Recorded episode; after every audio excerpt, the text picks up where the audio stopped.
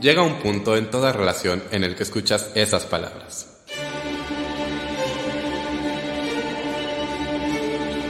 Tenemos que hablar, tenemos que hablar, de teatro con Davor.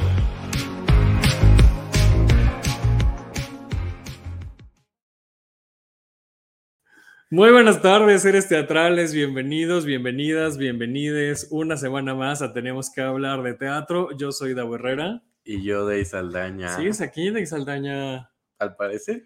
Pues está bien, ¿no? pues yo creo. ¿O ya, no quieres estar aquí o qué? Mm, que me suban el sueldo. Además de productor, pues ya locutor de Tenemos que hablar de teatro. Muchas gracias a la gente que ya se está conectando en vivo a través de la página de Facebook, que por cierto aquí está Eric. Oigan, muy puntuales ustedes, muy bien. Y que dice saludos. Corina dice hola, hola Cori, hace mucho que no nos vemos. Oye, ya hace falta una buena platicadita. Gracias a la gente que nos escucha en podcast. ¿Saben qué? Este, no he estado esta semana tan al pendiente y no sé cómo nos fue en el episodio. Sé que le fue muy bien al episodio de la semana pasada con, con Sergio Villegas pero ya no estuve tan al pendiente en el ranking. Pero ustedes sigan recomendándolo, valorándolo, escribiendo sus reseñas ahí en, en Apple Podcast o en donde estén, donde lo escuchen. Eh, el, ranking que vemos es de, Apple Podcast específicamente, pero igual agradecemos que lo hagan en todas las plataformas. Nos encuentran en todas, en, Spotify, en Himalaya, en Deezer, en Google Podcast, en Stitcher, en, todos lados. Este, eh, en todos, ya se me olvidó, en iVoox, en todos. Ahí estamos en todos lados. Eh, síganos en redes, nos encuentran como arroba hablar de teatro en Twitter e Instagram. Y mm, bueno, esta es una producción de Funder LL Medios. El productor está aquí sentado a mi lado, que es de Saldaña. Y también muchas gracias a Boyerista Producciones que nos prestan la plataforma para poder hacer esta transmisión. Y hoy vamos a platicar de una obra que vimos eh, la semana pasada. Em, que no quiero decir mucho ahora, prefiero un poco esperarme a que, a que esté primero una invitada y luego un invitado, al parecer con un cambio de estafeta. Es que le vamos a dar la bienvenida. ¿Algo más que quieres decir en la introducción, Day? No, me gustó mucho. Bueno, esa es la introducción. Vamos a darle la bienvenida primero a Valentina Sierra. ¿Cómo estás, Valentina? Aunque quienes nos ven en Facebook dice Fernando Bonilla, porque nos va a acompañar ahorita Fer. Aquí estoy supliéndolo. Bienvenida. ¿Cómo están? Muy bien, por acá Cristian nos pone hola. Bienvenido, Cristian. Muy bien, muchas gracias. Eh, y, una J nos puso Cristian, quién sabe qué. Qué grosero, ¿eh? o sea, sí, Cristian, pero no es que lo tengas que venir a repetir aquí. O sea, tampoco. Cristian. eh, bueno, ahora entiendo por qué, bueno, no es que no es que haya sido una razón, pero por qué era más importante estrenar el corrido del Rey Lear que ir a los Metro, Valentina. Lo entiendo perfecto. Y te los aplaudo además. Ay, fue triste también. Queríamos estar ahí, ni modo. Pues sí, pero eh, eh, em, justo lo decimos porque estrenaron, empezó la temporada de corrido de Rey Lear justo el día de la ceremonia. Y pues bueno, son esas decisiones que hay que tomar. Ni modo, ¿no? Y luego a veces ni se pueden tomar, seguro la programación del helénico ya sí estaba, ¿no? O sea, también es, a veces hay, hay situaciones que se salen de sus manos. Según yo, lo que cambió fueron los metro, ¿eh? Eso también es verdad, porque estaban programados para el 12, ¿eh? Sí lo tomamos en cuenta. Y, y luego, sí, claro. Sí. Y luego nos la cambiaron. Eso es verdad, eso es totalmente cierto. Luego sí. Pues fue, en realidad fue, fue el CCB y, el, y, otra producción que estaba ahí en el Julio Castillo, que primero sí cabía y luego no cabía, entonces tuvieron que mover la, la fecha. Bueno, fue todo una serie de sucesos. Pero hablemos del corrido del Rey Lear, ¿qué te parece? Muy bien, feliz. Oye, es una coproducción de Puño de Tierra, que, que es de ustedes, ¿no? Eh, y, y, Próspero. Eh, ¿cómo, ¿Cómo hicieron ese, ese, ese match, esa mancuerna?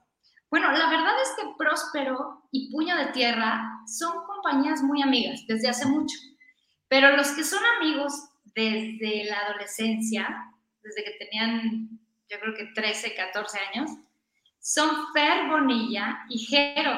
Ah, mira. Ellos son amigos desde muy, muy morrillos. Y Eso no me lo sabía ahora se reencontraron. Yo creo que es un secreto que tienen guardado y que yo ahorita ya vine a calzonear.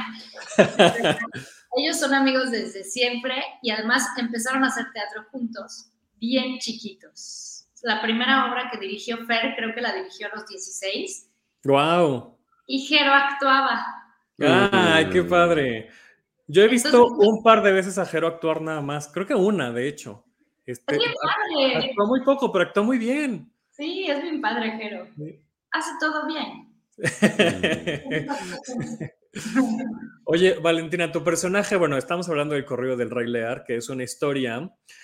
A mí esas historias me encantan, las historias metateatrales me encantan. O sea, yo ya de entrada conecto cuando hay teatro en el teatro.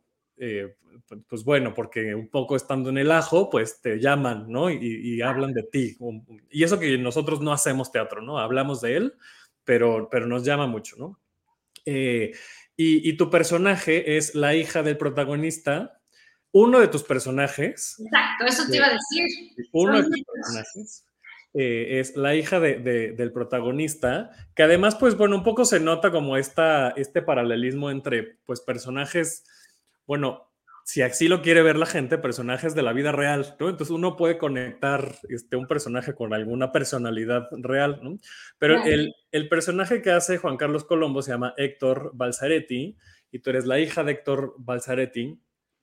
Y es una relación, como muchas personas tenemos, en la que pues la herencia de nuestros padres, de nuestras madres, tiene que ver con la profesión de ellas mismas, ¿no? Es decir, de, de cómo viven su propia profesión y cómo se la, la, enfrentan con sus hijos e hijas, ¿no? Claro. Cuéntanos un poquito sobre esta relación antes de que, de que se conecte Fer, porque creo que ya llegó, ¿verdad? ¿Cómo sabes? Es porque te veo la mirada, te veo la mirada. Eh, bueno, pues el personaje a mí me encanta y conecto mucho con él porque, pues, para mí la relación padre-hija siempre ha sido conflictiva. Entonces, Mm, desde que leí la obra que escribió Fer, para mí sí tuvo un eco brutal en mí, ¿no? Como que esta idea de quiero, pues quiero verme en los ojos de mi papá y quiero ser su prioridad y quiero ser para siempre esa niña a la que cuida y, y de pronto no sentirte la prioridad no sentirte cuidada, no sentirte protegida, pues es muy doloroso. Entonces hay puntos de encuentro con este personaje que a mí me ayudaron mucho a crearlo, ¿no? Y creo que yo me agarré de mi relación con mi papá para crear este personaje. Entonces es uno de los que interpreto en el corrido del Rey Lear, pero es sin duda el que más me toca.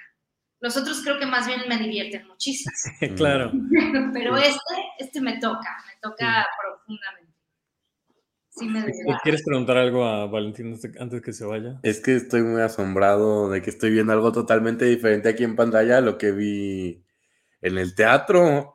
Estoy muy, muy Pues es que es actriz, por, por eso. Pues sí, pero hasta, hasta la voz y todo, estoy muy ah, asombrado. Así que muchas felicidades, enhorabuena. Muchas gracias. Qué bueno que te gustó. Ya los voy a dejar con Fer porque está aquí. Gracias, Valentina. De que estoy aquí como manoseando su obra y No, está bien, está bien. Además ya nos platicaste un poquito de ti, entonces está muy bien. Muchas gracias. Nos vemos pronto. secretos que tú no nos habías dicho, Fernando, cuidado. Hola. Ahora sí, Fernando Bonilla está con nosotros, bienvenido. ¿Qué tal? Gracias, gracias por, por la pequeña espera, pero estaba yendo por mi hija a la escuela. No te preocupes, entendible. Pero mira, bendito sean las videollamadas y que los programas pueden ser así a distancia porque además evitamos un traslado, ¿no? Nos ahorramos un traslado. Totalmente. Pues bienvenido. Eh, pues eso, estamos platicando de, El corrido del Rey Lear. Tú escribiste y dirigiste. Y en, uno de los lives, o más bien en el live que tuve contigo eh, para, los Metro, eh, me platicabas un poquito, ya nos adelantabas sobre, sobre esta obra. Es una obra que le escribiste a tu papá, ¿no? Y se nota mucho, em, pues, la eh, el, abordaje hacia esos, a esos personajes o hacia ese personaje que es ya un, hito y un ícono en el teatro mexicano. Creo que se nota muchísimo el homenaje, pero además le das una vuelta de tuerca impresionante a ese personaje eh, porque lo llevas por lugares bien profundos y, le das una revolcada al personaje, ¿no? Espero que a tu papá no y que nunca le pase lo que le pasa al personaje, a Héctor, eh, pero, pero vaya, ¿cómo es esta relación? ¿Cómo fue este proceso para ti de escribirlo y, mm, eh, conectando con tu, con tu familia, con tu padre? Sí, claro. Eh, bueno, eh, agarré a mi padre y pues de alguna manera eh, recogí una serie de signos que a mí me parecían útiles para, para contar esta historia y me liberé muchísimo de, de mi padre como persona, ¿no? Hay, hay un montón de guiños a él, muchos que el público ni siquiera detecta, ¿no? Seguramente, pero este pero bueno, al final creo que, creo que no es la misma persona, hay, hay muchas, muchos este, rasgos eh, que, que, mi padre no tiene, que este personaje tiene, ¿no? Como por ejemplo, pues yo creo que la mayoría de las personas que han trabajado con mi papá, estoy seguro, este, que coinciden en que una de sus eh, características más eh, definitorias, pues es su generosidad, su eh, su humildad, su compañerismo, ¿no? Y, y, creo que son rasgos que claramente nuestro personaje protagónico no tiene. Eh, mm. bueno, pues me, me interesaba eh, tensar, ¿no? Como el, el, los extremos que, que, se tocan en esta ficción, como de los dos Méxicos, ¿no? El, el México criollo, burgués con, con, acceso a la cultura, eh, y bueno, y el México eh, sumergido en la, en la violencia, el México bárbaro. Eh, y esta idea de que el teatro o el arte, pues, es algo que solamente se crea y se consume eh, este, dentro de las élites eh, blancas, ¿no? Eh, este, las más europeizadas. Entonces, eh, por eso le agregué esta serie de, de rasgos. lo hice, por ejemplo, este, eh, descendiente de una familia italiana, este, italo-argentina. Eh, y, bueno, esto lo escribí mucho antes de, de saber que, que, eventualmente el personaje lo iba a interpretar Juan Carlos Colombo, que es, eh, es argentino, ¿no? Entonces, bueno, pues hay, un montón de cosas ahí que, que, bueno, que yo también le estoy diciendo a mi papá, pero, pero se quedan en un nivel de lectura que, que no es indispensable, al que no es indispensable acceder para, para comprender lo verdaderamente eh, sustancial de la obra. Hay este paralelismo entre esas dos eh, realidades, ¿no? Es, esto que llamas pues esta élite, eh, esta sociedad criolla que, que, que, atiende al teatro y luego este otro México bárbaro. Eh, digo, nosotros aquí eh, nos dedicamos al branding ¿no? y hay una cosa que me gusta muchísimo que que no entendía evidentemente hasta que vi la obra, que no sé si ahora decidí decirlo, pero pues ya lo voy a decir porque ya empecé, que, es, que son las fotografías, bueno, más bien las imágenes que se están usando en, en, la promoción de la obra, que todas, todos los actores, todas las actrices están duplicados en la promoción, entonces se ven dos fotografías, no en personaje, sino en actor o actriz, eh, no están realmente en personaje, ¿no? O al menos eso parece. Eh, y claro, cuando ves la obra cobra todo el sentido porque cada uno de los actores y las actrices que están en escena interpreta a dos personajes, uno de cada uno de estos lugares. Eh, me gusta mucho porque redondea mucho la comunicación de, entrada, ¿no? A mí me causó intriga saber por qué había dos, dos, dos expresiones faciales en cada una de las fotos. Y ya que la veo, pues me hace todo el sentido. Y es muy bonito que, haya como esta observación y este trabajo fino en cómo se está comunicando la obra. Y eso está todo el tiempo, ¿no? Los, los personajes eh, son duales y se contraponen entre sí todo el tiempo, no hay como una, un diálogo entre, entre los propios personajes dentro de la, de la, de la obra. Sí, totalmente. Y, y, creo que al final, bueno, una de las lecturas que se pueden desprender, este, creo que es una obra que en general plantea más preguntas que respuestas, ¿no? Y que pues, cada espectador deberá de, este, en su casa, irse rumeando y, y ir llenando este, el interlineado. Pero creo que una de las lecturas que se puede desprender es que somos nuestro contexto eh, y pues este hombre, sin restarle un mérito a su talento, ¿no? porque es un actor muy talentoso, es lo que es por haber nacido en donde nació y, los, eh, y los sicarios también, ¿no? Este, es decir, para mí es clave eh, expresar, comunicar que, eh, que, no podemos culpar al individuo de la violencia, al individuo que ejerce la violencia cuando, cuando está ejerciendo una violencia que es sistémica. Entonces, por supuesto que hay gente mala y hay gente este, que, que, hace el mal, eh, pero, pero son, las, son la minoría, la, inmensa mayoría de los seres humanos eh, obedecemos a nuestras circunstancias. Uh, y entonces, bueno, el teatro en esta ficción se convierte en un puente eh, para acercar a, a, unos personajes que, que parecerían eh, antagónicos o, este, absolutamente alejados, ¿no? como si habitaran dos planos de realidad que nunca se tocan, como, sucede comúnmente en México, es, un, país de, este, muchísimas eh, realidades paralelas que, eh, que de pronto pues, pasan años sin, comunicarse. Te veo que le quieres decir algo de ella. Hay tantas cosas.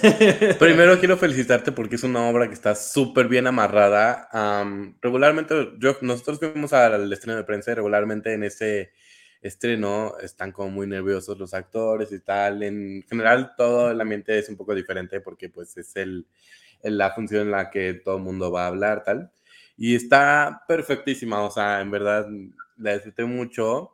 Y ahora que Davo hablaba de la comunicación y tal, esta es nada más una duda así pequeñita y ya luego empezamos. Ajá. Está mm, la imagen principal que es como hay una caricatura de el actor. Es porque, por el género de caricatura de los periódicos, que es como una sátira al gobierno y todo eso.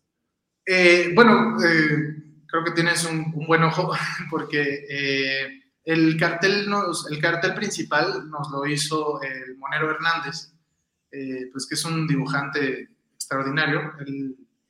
bueno, me parece que ahorita están en, trabaja en la jornada, en el proceso, chamuco. Eh, y fue bastante casual porque él, fue a ver Almacenados, justamente de la obra que hablamos de la otra vez.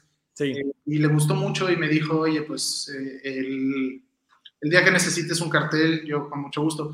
Y la verdad es que lo, este, me parece que es un, es un tipo con una pluma realmente genial. entonces le, pedimos este diseño gráfico y, y nos lo hizo. Y, a mí me gustaba porque, bueno, sentía que lo, que, lo que había que comunicar eh, fundamentalmente es que no era un Rey ¿no? Este, y, creo que la, la imagen como eh, caricaturizada pues, este, rompe con, con, la idea de la tragedia clásica. Este, y ya después, bueno, pues hay una, una serie de símbolos que, que, este, como que desmenuzar, pero, pero como que eso me parecía lo, lo, más importante y por eso me pareció chido que, que lo hiciera él. Otra cosa, ¿cómo logras que algo que es un homenaje a una sola persona, en cada uno de los personajes eh, esté tan bien estructurado? O sea, evidentemente el actor hace muchísima referencia, o sea, el actor principal, Héctor, hace muchísima referencia a tu papá, pero cada uno de los personajes está súper bien escrito, o sea, es súper diferente, es una persona completamente bien construida. ¿Y cómo logras eso cuando la obra es un homenaje y un regalo para alguien en específico. Bueno, pues eh, muchas gracias. Digo, eh, es un homenaje y es un, es un regalo porque, eh, pues porque, bueno, aproveché a, este, a este personaje protagónico para hablar de muchas otras cosas que a mí me, me inquietaban, ¿no? Pero bueno, pues fue un proceso de escritura que duró años y lo empecé a escribir en 2018 eh, y pues nada, prueba y error y, fui, fui encontrándole eh, a, cada una de las voces lo, que a mí me parecía que era lógico y, natural desde su, desde su perspectiva, pero también eh, el texto fue agarrando su, su forma final con, con, el trabajo con los actores, ¿no? Yo este, soy siempre de la idea de que en el teatro hay que matar al dramaturgo eh, en cuanto el trabajo empieza a ser de, actores y de director. Y eventualmente los actores tienen que matar al, al, director y eventualmente el público a los actores, ¿no? Ese es el ciclo natural del teatro. Entonces, este, eh, pues nada, empezamos, empezamos a trabajar y, ya tocaba dejar de pensar como, como dramaturgo y concentrarse en, en lo que iba surgiendo. Y bueno, pues logramos armar un equipo de, actoral realmente estupendo, de gente muy propositiva que, que enriqueció mucho.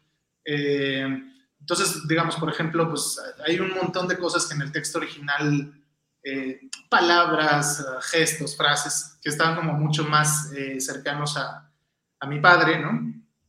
Eh, y que Colombo los, se los apropió y yo lo, lo, dejé ir también, ¿no? Porque me, pareció que, bueno, pues siento que el personaje que escribí incluso se parece más a, Colombo que a mi papá. Y entonces este, Juan Carlos lo, pues, lo, lo agarró y se lo puso y y también hay, hay muchas, este, mucho de la forma final que, que surgió a partir de, de, su propia habla y, de cómo él fue cómodamente encontrando las palabras.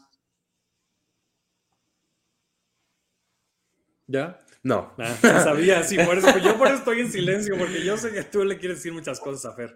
Sí, ahora que hablamos justo del elenco y de cómo cada quien hace suya la obra, ¿Cómo fue conformar este elenco? Porque todos son súper diversos entre sí.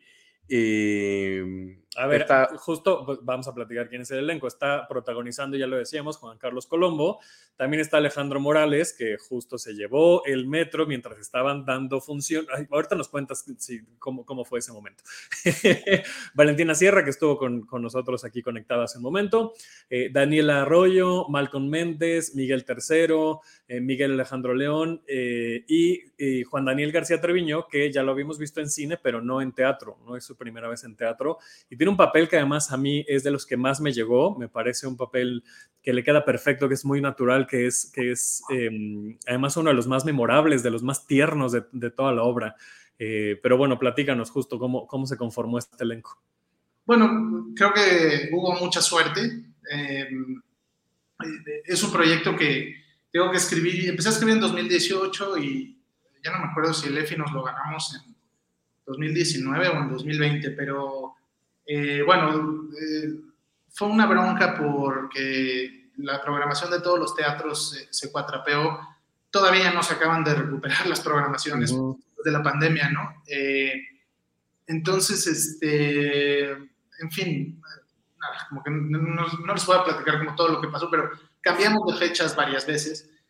y entonces hubo que, que reajustar muchas veces al elenco eh, por los compromisos que, que, van saliendo, ¿no? Vivimos en una época en la que afortunadamente hay mucha chamba para los actores, ¿no? Hay muchas series, muchas películas, eh, entonces, este, pues de pronto es difícil encontrar eh, gente que, que, te pueda dedicar todo el tiempo que el teatro necesita, que es un montón.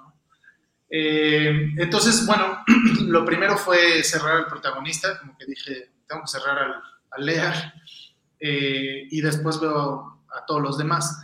Y bueno, Juan Carlos estaba filmando y se hizo el rogar, buenas semanas, este, lo leyó y entonces yo como que ya le, decía, ya le decía, ya dime que no, pero no, ya, por favor. Entonces me decía, no, dame otra semana, dame otra semana. Y ya como que un día me dijo, quiero que nos tomamos un café. Y yo creí que me iba a decir que no. Y yo dije, todavía me va a, llevar, ir a tomar un café para decirme que no. Pero no, en realidad le, le gustó mucho el texto. Y, y bueno, nada, como que había que despejar ahí unas cosas de tiempos y tal, pero, pero le entró. Eh, y bueno, el, el, resto del equipo, salvo el caso de Dani, que, que lo dejo para el final, pues eh, los demás son, son gente de toda, toda, toda mi confianza. Y ese fue para mí el criterio, ¿no? Es decir, este, voy a trabajar con, con Juan Carlos, eh, es una obra difícil, es una obra que, que, lo va a retar en muchos sentidos, que lo va a incomodar probablemente, eh, en el buen sentido de la palabra, eh, y quiero tener a todos los demás, este, eh, pues ya como que, que, ya vengan calados, ¿no? O sea, como que yo ya los conozca y que me conozcan a mí, que se sientan cómodos trabajando, trabajando con, mi, este, con mi manera de dirigir y sobre todo que puedan hacer equipo, ¿no? Este, y e, ese fue el criterio y, y, y funcionaron así absolutamente. Eh, no tuvimos nunca un problema, estuvieron con una disposición maravillosa este, y pues creo que nada, todos son este, eh, de un talento tremendo. Y el caso de Dani, eh, este personaje, o bueno, este rol de personajes, como bien apuntas, Davo, que interpretan varios, eh, yo originalmente lo había escrito para, para mí, uno de mis mejores amigos de la vida. Se lo escribí a Juan Carlos Medellín. cuando yo estaba escribiendo la obra, lo escribí pensando en él. y al güey le salió una serie y me votó el proyecto. y entonces, este, yo, eh, bueno, he hecho dos películas con, con Dani, con Juan Daniel García Treviño.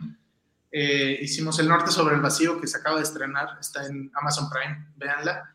Eh, y luego filmamos este año otra película de la que todavía no puedo hablar, pero que fue un proyecto muy importante en la vida de los dos. Eh, y ahí realmente nos, nos compenetramos mucho y nos hicimos muy buenos amigos. Eh, y desde entonces él me dijo que tenía ganas de, explorar el teatro y de saber qué,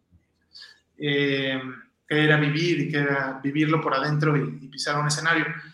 Entonces, bueno, cuando se bajó Medellín lo pensé mucho porque pues Dani está en un momento realmente extraordinario de su vida, está un proyecto tras otro, eh, protagonizando en todos lados, eh, le está yendo increíblemente bien, todo el mundo lo ama porque es un muchacho extraordinariamente talentoso, con un ángel increíble. Eh, y entonces igual, como que le dije, oye, ¿cómo ves? nomás, este, lo único que te pido es que si me vas a decir que no, me digas que no pronto, y si me vas a decir que sí, pues ya no te bajes del barco, ¿no? Y nada, pues le entró y, ha sido una experiencia muy, muy gozosa eh, para todos, enriquecedora y, bueno, eh, lo que está haciendo en el escenario es verdaderamente entrañable, ¿no? Sí. Ha, enriquecido un montón el proyecto. Sí. Y, y yo creo que la edad de Daniel es un factor que ayuda mucho a que ese personaje sea entrañable, como bien dices. No demerito el trabajo de Juan Carlos Medellín, es un gran actor eh, y, digo, tiene todas las tablas del mundo y puede hacer el papel que se le pegue la gana, pero Daniel creo que tiene además ese plus de la edad, ¿no? Porque ese personaje a esa edad se vuelve más memorable. Absolutamente, y, creo que habría sido un personaje muy distinto. Creo que, pues, bueno, Juan Carlos es un, es un actorazo, este, y se habrían desprendido otras sensaciones y, y, habría sido otra cosa. Eh, pero al, al, haberlo hecho Dani, eh, el, pues la distancia de edad entre, entre Colombo y él cuenta mucho. Este, suma a la, eh, a la narrativa. Sí. Y, y esta, mm, bueno, antes de, de, de, seguir, es que se me vino a la mente, ¿quién sí llegaba a los ensayos diciendo Oli? este, Mira, no te, lo, no te voy a contestar. nadie sería ese, esa persona que llegaría diciendo Oli a los ensayos, ¿eh? invariablemente. Este, sí, no sé. Ese personaje que, interpreta Miguel III, este, originalmente estaba basado en, un actor de Televisa con el que trabajé en otra obra de teatro que me parecía que era como, pues un poco trabajar con un marciano, ¿no? y eh, pues sí, es, es, un cuate, nada, buena onda y tal, pero como que trabaja de ser guapo en la vida. Eh, y después, eh, después en, en, un segundo o tercer tratamiento cambié, este, cambié esto para que fuera un estandopero, ¿no? Para que no fuera como un modelo de Televisa, sino un estandopero, porque bueno, pensé que se podía justificar con la idea de que este director, que de alguna manera es una caricatura de mí mismo, este, llamaba a, a un estandopero para hacer al, al bufón de Lear. Eh, y pues sí, no sé, también me ha tocado estar cerca del mundo del stand-up por otras chambas. Eh, y bueno, hay gente muy talentosa y, y, con un discurso y con un concepto interesante y propio, pero claramente son la, la, minoría, ¿no? La mayoría de la gente del stand-up pues, lo que quiere es hacer dinero y tener followers. Entonces, pues también me sirvió para burlarme de eso. Claro, pero además este personaje, o sea, yo, yo no les he visto de, ¿no? en, carne propia, pero sí he escuchado varias historias de actores y actrices que, que son este personaje del que estamos hablando, eh, que, que sí, justo cuando hay una escena en la que se pone a mencionar actores, ¿no? Muy renombrados, y que le pregunta al, al, director, ¿tú los topas? Así como yo no tengo idea de quién están hablando, ¿no? Y, y, sí los hay, o sea, sí he escuchado gente que se queja de esta, ni siquiera creo que sea tan generacional, sino como de, de, este tipo o de, un grupo, pues, de actores y actrices que no tienen idea de lo que sucedió del día que ellos agarraron por primera vez TikTok para atrás, ¿no? No saben, no, no tienen idea. Sí, por supuesto. Eh, creo que, digamos, está el lado cómico y el lado trágico de eso, ¿no? El lado cómico, pues es como pitorrearnos de qué frívola y qué tonta es esta gente, este, que, no voltea para saber, este, como quién ha pisado las tablas a las que se están subiendo, ¿no? Este, pero por el otro lado también eh, creo que la lectura trágica es eh, algo que, que, explora mucho la obra, ¿no? Que es la idea de, pues, de lo efímero que es nuestro trabajo y de lo irrelevante que es nuestro legado, eh, es decir, este hombre eh, pues es un, actor de, pues, este, de las más altas condecoraciones y pues ahí, ahí va haciendo, ya dando tumbos y, haciendo el ridículo, ¿no? Como, como nos pasará absolutamente a todos. Eh, y al final, pues, nuestro trabajo se, desaparece en cuanto cae el telón, ¿no?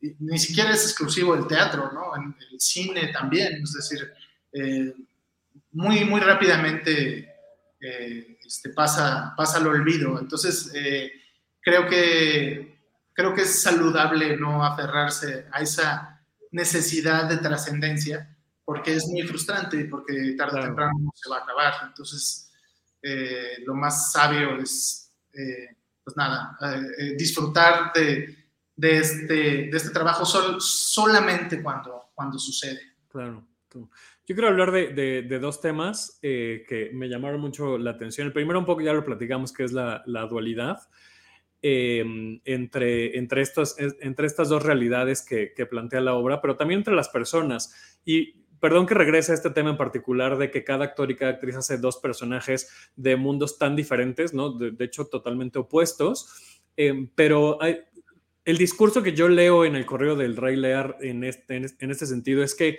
todo el mundo tenemos esas dos caras, ¿no? Todo el mundo tenemos una cara que nos gusta a lo mejor la selfie en Instagram y sí de alguna manera tener seguidores, aunque no lo digamos, pero hay una cosa de vanidad y de querer, ¿no? Formar parte a lo mejor de, de una sociedad feliz y tal, pero por otro lado también tenemos nuestros demonios, nuestros problemas, eh, nuestro no poder dormir porque no hemos podido pagar la renta, por, ¿no? Como esta otra cara ruda. No, no, estoy hablando de que cómo sufren las personas ricas, ni mucho menos, no quiero que se vaya por ahí el discurso que estoy diciendo, eh, pero, pero es que sí, o sea, sí tenemos una...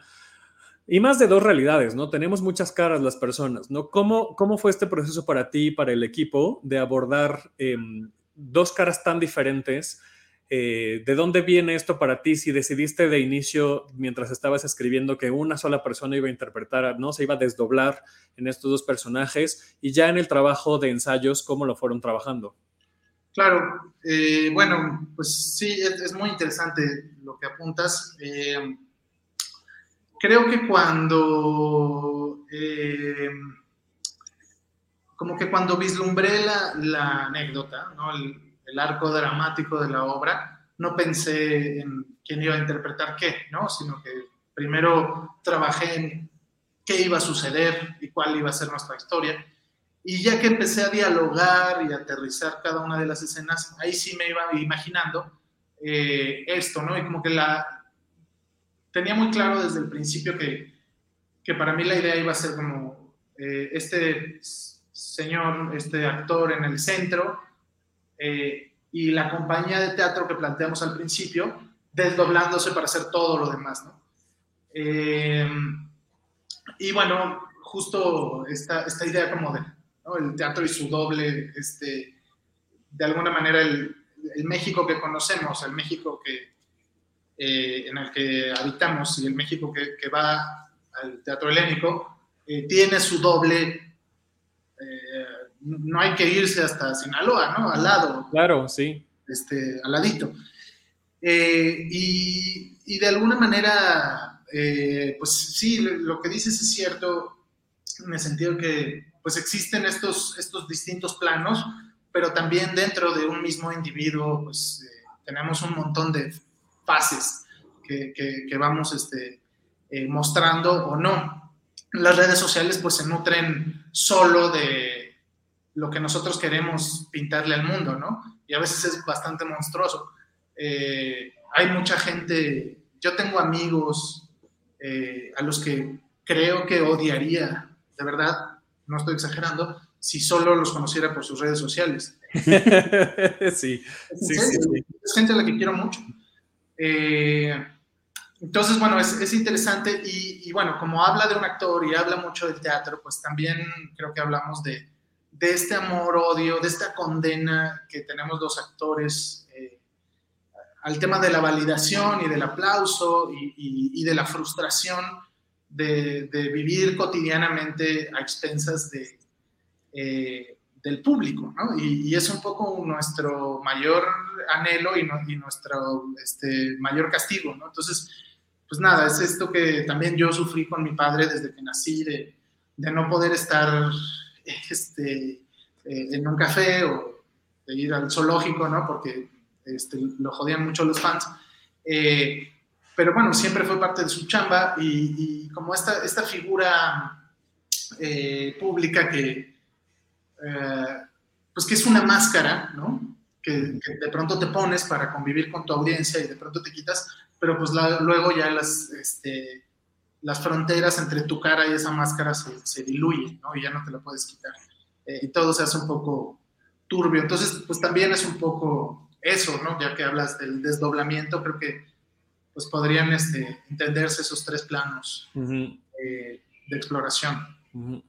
y, y, el otro tema que, que me gustaría abordar, eh, no voy a decir la palabra porque para mí como espectador fue, fue un momento eh, clave para disfrutar la, función, pero una de las cosas que más celebro de lo que yo vi en escena es que hay un tema muy fuerte que, por el que pasa este país desde hace mucho tiempo y que sigue pasando, em, y que se, insisto, lo que aplaudo, lo que, lo que celebro es que se aborda empieza la, historia, va transcurriendo la historia y parecería que no tiene importancia porque incluso hay momentos de comedia dentro de, esa, de este desdoblamiento que estamos hablando, ¿no? Insisto, no voy a decir qué porque a mí me parece importante, o sea, a mí me pareció que no saberlo sumó a mi historia, a mi, a mi experiencia, entonces prefiero no decir absolutamente nada de qué va esto, eh, pero hay como mucha comedia, ¿no? Y de pronto llega un momento de mucha profundidad y de que se lo tomaron tan en serio que dije, ah, este es el punto que me faltaba. Y, platicando con una, con una persona unos días después que la vimos, nos dijo que ese momento, esa escena, fue la que la descolocó. No dijo que no le gustó, dijo, me descolocó esta escena. Dije, a mí fue mi favorita porque es justo la pieza que a mí me, estaba faltando como espectador para que este tema tan, eh, pues, violento, tan, tan, tan... Em, horrendo, delicado por el que está pasando el país, uno por los que está pasando el país, em, no se quedara superficial, se lo tomaron en serio, dieron un statement, ¿no? Hubo una, una declaración de principios ahí. Y, y, eso, no quiero no, no, no te estoy pidiendo que me contestes nada, en realidad te estoy diciendo que me gustó mucho eso, si tú quieres comentar algo adelante, porque no quiero tampoco, insisto, decir de qué es, porque, insisto, para mí me ayudó no saberlo. ¿no? Perfecto. quiero que me contestes algo. Eh, sí, respecto al mismo tema o... Sí. Venga. Em, es, es que yo tampoco quiero decir nada porque considero que es muy importante, pero es real, o sea, ¿son historias reales o no? Hay, una especie de testimonios en esta escena de la que estamos hablando. Ahí les voy. Eh, me parece muy interesante y me parece un punto de debate este, eh, que, la obra genera muy claramente, ¿no? Este, hay mucha gente a la que no le gusta. De hecho, han salido algunas críticas diciendo que, eh, como que está padre, pero que como que sugieren que me estoy traicionando por, por, por, meter esa escena, ¿no? Como si yo estuviera elaborando un discurso y en ese momento estuviera reculando, ¿no? Como si yo quisiera hacer apología de la violencia, que no, pero... Yo, no, yo jamás leí eso, ¿eh? Pero bueno, un poco como la idea es como, vamos a humanizar estos cuates eh, y después, no, mejor no. Eh, yo no leí eso. Bueno, eh, yo sí lo he leído, pero en, un par de críticas. Y hay muchos amigos, este, como con toda la buena fe, que, que me dicen, qué rara esa escena, ¿no? yo, yo creo que en general yo prefiero, perdón que me enrolle, pero creo que la obra, eh, en, términos de anécdota, fluiría mucho mejor sin esa escena. es decir, avanzaría, sería más rápido, sería más ágil. Eh, pero como que para mí era importante meter el freno de mano y darnos una sacudida y decir, oigan, eh, a ver, estamos viendo una obra de teatro que está muy divertida, pero están pasando estas cosas horribles, ¿no?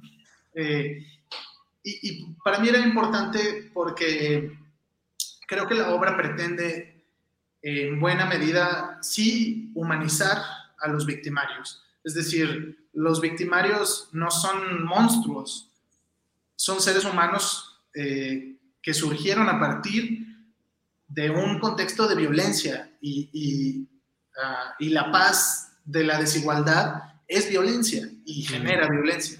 Entonces, este, e, eso me parecía fundamental y creo que el humor eh, sirve para, eh, para humanizar muchas veces, ¿no? Entonces, la mayoría de la obra está tratada con humor. Pero en el afán de humanizar a los victimarios, de ninguna manera quería deshumanizar a las víctimas. Claro, sí. no por profundizar en, en, estos seres que se dedican a matar, este, el dolor de las víctimas es menos, ¿no? Eh, entonces, le di muchísimas vueltas a, cómo hacer eso. Eh, creo que al final la obra, la obra de teatro como que va, va dentro de una... Eh, hay una serie de guiños, ¿no? Como por ejemplo que el trono va viajando a todos los espacios y al final todo entra un poco en el delirio de, de este personaje que, es, que se equipara con el delirio de Lear en la obra de Shakespeare y que justo estos desdoblamientos de los que hablamos, como que siento que, que cabe dentro de esta ficción que pues a lo mejor son pedazos de la puesta en escena de Lear que están haciendo, o a lo mejor es una alucinación de este hombre. Eh, no sabemos bien a bien qué es verdad. Lo único que sí sabemos que es verdad son estos testimoniales que refieres, que tienen un tono totalmente distinto y rompiente. Eh, y bueno, eh, esta obra, todo el, el, proyecto del corrido del rey Lear, surgió en buena medida eh, a partir de, algo en Fantovejuna, que fue una obra que, que, escribí, que dirigí en 2018, que hablaba del fenómeno de las autodefensas en Michoacán. Eh, y esa sí era una obra absolutamente desgarradora. También tenía puntos de, este, como de, de quiebre, ¿no? Rompimientos brechtianos, pero en un sentido eh, opuesto a, a, lo de Lear, ¿no? Como que la obra más bien tenía un tono trágico casi todo el tiempo y había dos escenas en, un tono cómico y fársico, al revés que acá. Eh, y estos tres testimonios que utilizamos en la obra eh, originalmente formaban parte del libreto de Fontovejuna y mm. los quité. Eh, porque, bueno, por decisiones de ritmo y, y, bueno, de acabado de aquel montaje. Y cuando estaba escribiendo esto, después del primer tratamiento, yo sentía que hacía falta darle un chingadazo, darle una cachetada a, a, todos, ¿no? A todos los que estamos encerrados en este teatro, de pronto decir, oigan, esto es ficción, no se nos olvide que esto es ficción este, y esto no es ficción. Y sí, son testimonios reales eh, que recogí de, eh, bueno, de varias eh, fuentes de documentación respecto a, bueno, a la violencia en, en, el país, que me parecieron paradigmáticos porque, bueno, es sobre una periodista, una mujer eh, y un joven. Eh, y están ficcionados ligeramente, ¿no? Con, con los nombres y con las eh, circunstancias de, de, aquella obra de Fuenteovejuna. Entonces, así como con ese tratamiento los, los traje, y bueno, pues claramente se siente como un parche o como un pedazo de otra cosa, ¿no? Por ahí te decía que hay una crítica como que dice este, que le enojó muchísimo y que le pareció horrible, y dijo, es una escena que yo habría aplaudido muchísimo en otra obra, pero en esta me pareció horrible, ¿no? Este, entonces, pues me parece muy bien que, que, se genere eso. Yo, prefiero que, que, la gente en ese momento pues se, le aviente un balde de agua, decir como, Ay, esto no está padre, esto no, me está gustando, eh, a que sea una, este, una experiencia como eh, absolutamente tersa y, salir este, como más desahogado del teatro, ¿no? Porque, pues sí, creo que creo que estamos abordando temas que, eh, eh, pues que tienen muchas cosas enredadas, ¿no? Hay, hay mucho amor y mucho odio ahí, no, no hay una postura clara realmente respecto a, a muchas cosas, ¿no? Está como, está como en, en la cuerda floja todo el tiempo y, y, bueno, creo que son los temas que a mí me, me interesa más explorar. Sí, sí, porque si en esa escena, insisto, este mensaje, porque, porque obra tiene muchos mensajes para mí, ¿no? A mí me llegaron muchas pedradas por muchos lados, ¿no? de, cada uno de los personajes, que como bien decía de ella hace rato, eh, todos los personajes tienen una profundidad muy notoria, son totalmente tridimensionales, no son caricaturas, entonces cada personaje tiene un discurso muy claro, ¿no? Eh, y pues bueno, ya cada quien le llegarán, ¿no? Su, insisto, sus pedradas, pero esta escena en particular de la que estamos hablando, que, que irrumpe completamente, es totalmente disruptiva con el ritmo, con la narrativa, con, con absolutamente toda la obra, desde mi punto de vista, por eso decía que yo no, yo no le hizo, no me refiero a que no lo hubiera, porque de hecho no lo, no lo he hecho, no lo he leído en críticas, sino que la lectura que le doy a la obra no es esa, ¿no? O sea, a mí no me parece en absoluto ni que haya apología a la violencia ni, ni a eh, al, al, crimen organizado, eh, ni mucho menos una frivolización hacia, hacia las víctimas, ¿no? Y justamente lo que digo es, esa escena para mí fue el... Eh, el peso que tiene ese discurso en particular en todo lo demás que está, que está muy terso, como dices, ¿no? Como muy terso durante toda la, obra, porque, claro, te encariñas con los personajes, porque, insisto, son entrañables, los del lado ¿no? violento de, de la historia, te encariñas con ellos, con todos ellos, pero porque, porque hay una humanización. Pero entonces viene esta escena, como bien dijiste, a decir, espérate, pero acuérdate que esto sí está pasando, esto sí es real, y sí son humanos, pero son unos criminales. Es que justo eh, eso es lo que a mí me importa, es decir, las dos cosas son ciertas. Claro, sí, una no, no, evita la otra, ¿no? no porque sean humanos, claro, sí. Eso, o sea, como que si tú conoces a un narco, este, digo, no, no sé, pero vas a la casa de su familia y su mamá te enseña fotos de cuando era chiquito y cocina y a lo mejor le van al mismo equipo, no sé, ¿no? Y empiezas a entablar un vínculo. Somos seres humanos y todos tenemos claroscuros. Este, pero claro, esto no borra que sus actos sean eh, horribles y condenables y que merezcan castigo.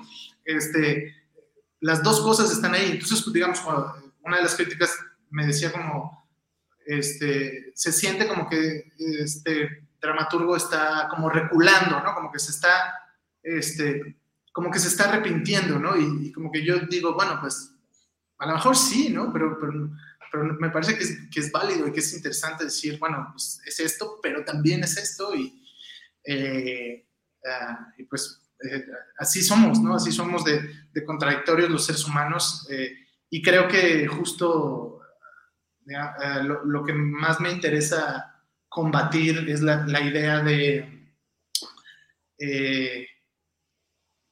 pues nada, como la idea del fascismo, de los malos son malos y hay que matarlos y hay que exterminarlos, porque pues sí, los, pillos, ¿no? Pues este, no, no, son, este, no son extraterrestres, ¿no? Se han creado a partir de, eh, muchos factores este, pues que, tienen explicaciones muy, muy complicadas, pero, eh, pero eso, una vez más, eh, somos, somos nuestro entorno y, son muy pocas las personas que logran trascender y que logran romper el entorno y el contexto en el que, nacieron.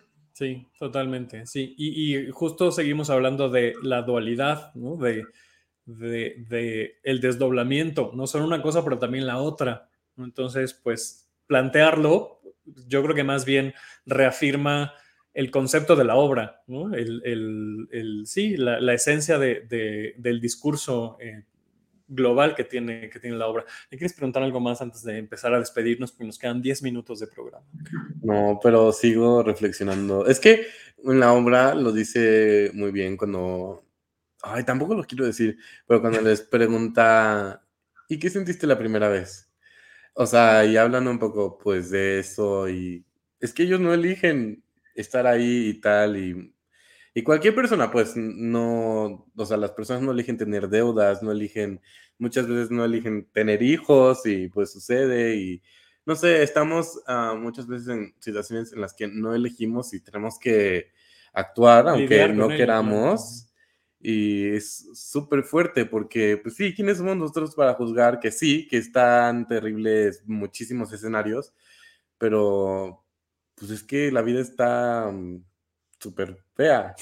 No sé, y me quedé reflexionando eso y de nuevo, Fer, te felicito porque estás súper bien amarrada y, y el hecho de que pues la gente sí salga pensando en esto y conversándolo y tal, pero, o sea, que no salgan así como, ay, pues no regreso al teatro, o sea, sino que salgan disfrutándolo y con una reflexión, es un muy, muy, eh, significa que hiciste muy, muy buen trabajo, no solo tú, sino el elenco y todo el equipo involucrado, y en verdad es de mis obras favoritas so far, así que muchísimas felicidades y ya. Muchas gracias, Dave. Oye, Fer, ya pues para irnos despidiendo, em, hemos hablado muy, ¿no? como muy crípticamente durante, durante los últimos 50 minutos, eh, pero en términos más llanos, más generales, ¿cómo invitas a la gente para que vea el corrido del Rey Lear? Bueno, pues eh, acérquense, estamos en una temporada corta, eh, martes, miércoles y jueves en el Teatro Helénico a las 8 de la noche, el corrido del Rey Lear. Este, la obra en general gusta mucho, eh, se, se, la pasa muy bien la gente, este, pero estamos en días complicados por estar entre semana, así que échenos la mano a correr la voz y vayan, vayan pronto. Si tienen planes este, para ir, no se esperen hasta diciembre, vayan ahorita.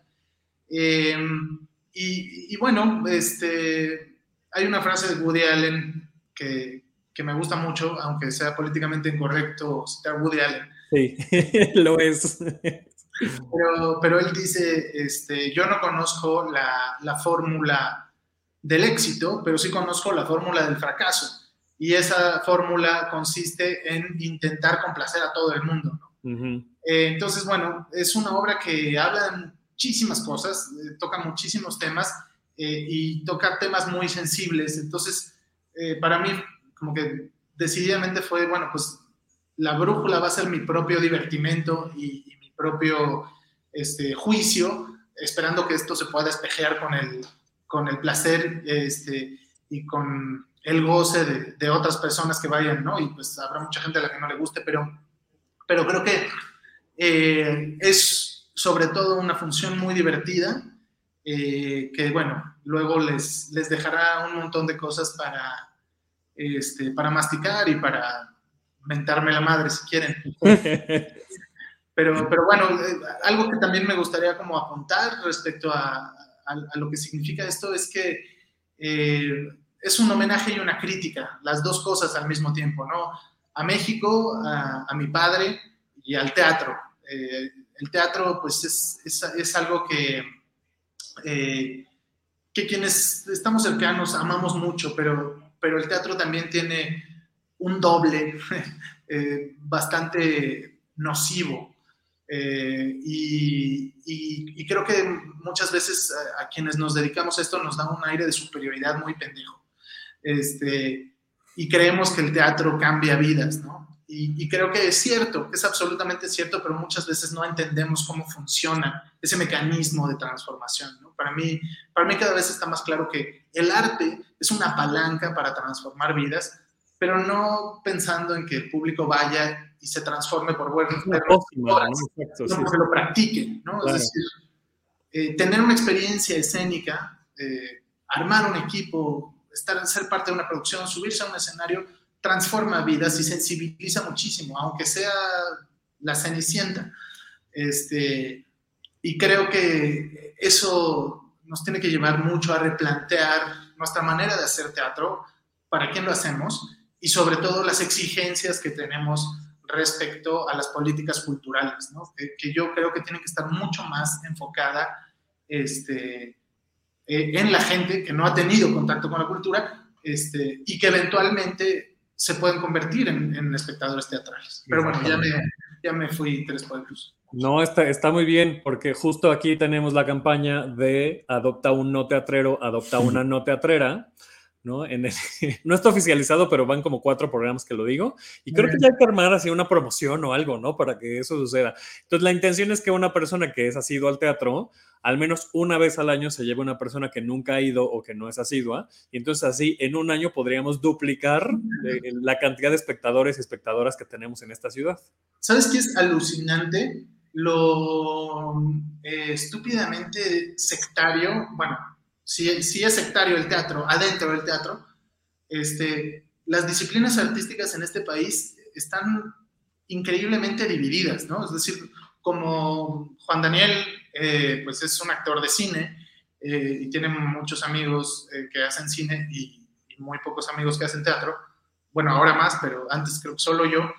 Este, ha ido mucha gente de cine a ver la obra y, este, y me sorprende mucho porque me han dicho así como, no manches, está increíble el teatro, ¿no? sí. porque no vas nunca, ¿no? Pero bueno. Con otras, con otras áreas del arte, o sea, de, de, cineastas con danza, de teatreros y teatreras con, con museos, ¿no? O sea, con, con, artes plásticas. Sí, justo, o sea, la gente que se dedica al arte no, muchas veces no se da la oportunidad de visitar otra expresión artística. Totalmente. También en, la película, esto ya no lo debería de estar diciendo, pero en la película que, hice con Dani, este, que les contaba hace rato, eh, interpreto a un, a un, artista conceptual. Entonces también como que me empecé a clavar en, el arte conceptual eh, mexicano contemporáneo y, y me abrumó eh, mi ignorancia. Es decir, es que conoces a tres y hay un chingo de gente muy valiosa. Y lo mismo de allá para acá, no tienen idea. Y trabajamos así. Entonces, urge romper eso, porque este, pues yo creo que, bueno, el teatro que a mí me gusta y, el teatro que a mí me parece que es valioso este, y que aporta, no solo como entretenimiento, pues es el que está dialogando con, con el público que, que sabes que te, que te, va a ir a ver, ¿no? Totalmente. Eh, pues, ¿cómo vas a dialogar si, si hablas solo con tu ombligo? Exactamente. Fer, muchísimas gracias. Martes, miércoles y jueves a las 8 de la noche en el Teatro Helénico. No se pierdan el corrido del Rey Lear. Aquí Erika Speiti nos dice buenísima el corrido, el corrido del Rey Lear. La historia es genial y Colombo está excelso en su papel. Eh, boletos en, taquilla. Eh, y en la página del Helénico, afortunadamente el Helénico no tiene Ticketmaster, así es que en la página del Helénico y directo en, taquilla. Em, y pues nada, muchas felicidades, que sea una, una temporada muy exitosa, que vengan más, porque creo que esta obra sí es de las que tienen que durar mucho tiempo en cartelera. Ojalá que tengas voz de profeta y muchas gracias por, por el espacio y por las palabras. Y este, qué chido es platicar este, con gente que tiene conocimiento de causa sobre la obra. Y qué bueno. Gracias, Dey, y gracias, Davo. Muchas gracias. Que te sigan en redes, arroba FDO Bonilla, ¿no? Así es. Ya me sé hasta tus redes, yo, miren, en fan, yo en fan. Y no se lo pierdan en las mañanas en De Pieza y Corre, que no saben. Este, me encanta la sección. Desayunamos contigo. Me encanta. Gracias. Pues nos estamos viendo. También que sigan a Puño de Tierra y a Próspero. Para que se enteren ahí de, de, todo lo que están haciendo. Que por cierto, Próspero estrena, reestrena la obra que sale mal esta semana. En su última temporada. Bueno, pues muchas gracias, Fer. Cuídate mucho. Gracias, chicos. Buena tarde. Igual, Igual. Muchas gracias a la gente que se conectó a través de la página de Facebook. Gracias a quienes nos escuchan en podcast. Eh, síganos en redes, arroba hablar de teatro, en Twitter e Instagram. A mí me encuentran como arroba 9 A mí como Dave Saldana. Y nos vemos la próxima semana. Gracias a Day, que está en la producción de este programa, a Ballerista Producciones que nos prestan StreamYard para poder hacer la transmisión. Y esto es una producción de Fundarelele Medios. Nos vemos el próximo lunes para seguir hablando de teatro. Y ahí nos vemos en el teatro porque yo pensé que no teníamos agenda teatral y resulta que está llena la semana. Resulta que empieza hoy. Y y que tú tuiteando, ay, tengo la semana libre. Así es que nos vemos en, en el teatro. Cuídense mucho. Gracias, Fer. Gracias, nos vemos. Bye. Esto fue Tenemos que hablar de teatro. Si lo quieres, déjalo ir. Si es de aburrera, regresará cuando menos te lo esperes.